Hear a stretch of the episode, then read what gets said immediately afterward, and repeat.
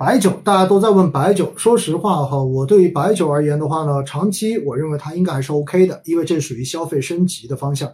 但是从短期来讲，我自己可能会相对谨慎一点点，因为现在白酒的估值并不能说很低，仍然处在一个相对比较高的位置上面。而且，呃，现在其实很多机构哈，对于白酒这一块的一个调仓还是比较明显的。包括大家所关心的某些明星的基金经理，对不对？那在这样的情况之下呢，我觉得，呃，其实真正如果他再再调，也许就像医疗一样，长期逻辑你仍然可以去坚定，但是前提是你对于这个方向是否真正的坚定。如果你坚定的话，我觉得就没有问题，因为高端白酒的这一种护城河还是非常的明显的，并且在市场上面具有定价权，所以它未来的每年的盈利仍然。是比较稳定的增长，所以在这样的逻辑之下的话呢，我觉得大的问题应该没有。我是指的长期逻辑，好不好？但是短期会怎么样？这个真的不好讲。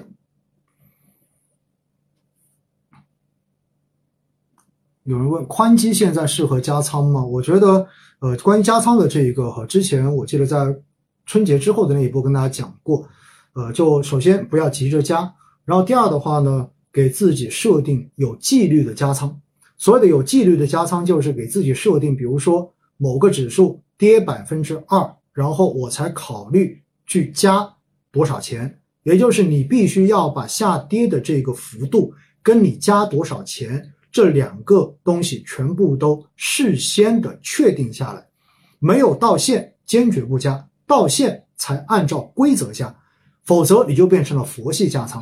佛系加仓加到最后的结果很有可能就会变成一塌糊涂，所以一定记得哈，加仓可以加，但是一定是佛系，一定是有纪律的加，不能佛系加。另外，加仓的标的一定是我前面所讲的，必须是你长期看好的、长期坚定的这个方向。而对于宽基来讲，我自己是坚定看好，所以对于宽基的投资，更重要的就是你的规则必须要事先定好，好不好？对网格。用网类似网格交易的方法来设定你的加仓节奏，我觉得这是比较重要的，好吗？什么是网格交易？网格交易就是画很多条线，比如说每涨百分之五或者每涨百分之几，然后就画一格，而每往下一格你就买多少进去，再往下一格你又买多少进去，啊，往上也是一样，上到每一格我就卖多少出去，再往上一格我就卖多少出去，这就是形象的所谓的网格交易。好不好？然后有人问，投连险买烈士基金，请问老师怎么看这个产品？投连险呢？说实话哈，呃，因为它是带了寿险的这样子的投资险种，因为它是连接保险嘛，而它分的账户是一般三个账户，就是高风险账户、中风险账户和低风险账户。那么这三个账户呢，会用来投资不同的东西。其实到最后也是。让保险公司帮你去买基金组合而已，或者说帮你去做其他的这种组合投资。那如果这样子呢？呃，我的建议哈，就是呃，买基金，或者说你做投资，你就纯粹一点做投资；买保险，你就纯粹一点的去追求保障。这就是我的建议，好不好？你没必要在保险中间去追求很高的投资收益。保险性保，保障才是保险本身的真谛。这就是我的看法，好不好？老师，博时基金官网买基金手续费多少？博时基金哈，如果你通过我们的官方 app，先把钱存到博时钱包里面，然后再去买，通过钱包转购我司的基金，绝大多数基金应该是零申购费，也就是不收申购费啊。好的主动基要不要止？不需要止盈？嗯，我看到有人说，哦，你这是个肯定句对吗？好吧。然后 QDII 基金投资价值，我自己对 QDII 呢一一直都比较的不感冒。其实这里又讲到中概的一个问题哈，对，今天居然没有人问我中概股哈。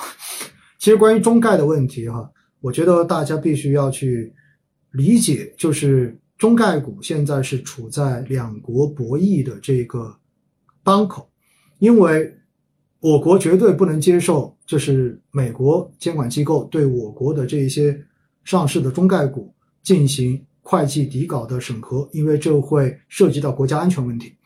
那美国现在就是在特朗普时期所通过的这个法案，就必须要求也一定要做这个审核，所以现在双方是处在一个直接硬碰硬的阶段。那么在这样的情况之下，如果中概股不能够让美国的监管机构去进行相关审核的话，那么就只有退市一条路。所以在这样的情况之下，你们会发现有很多中概股的公司现在都慢慢的回归到港股上市，而。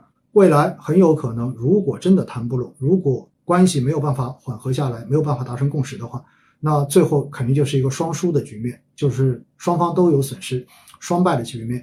一方面的话呢，就是中国的这些企业会失掉一个，呃，向全球投资者募集资金的这样的融资的这样的一个机会，而美国市场也会失去。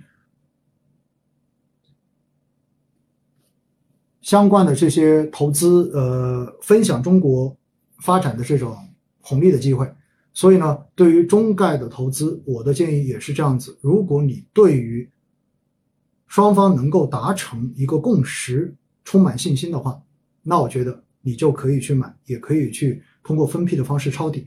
但是如果你对这一个前景并不乐观的话，那我建议你小心点，谨慎一点。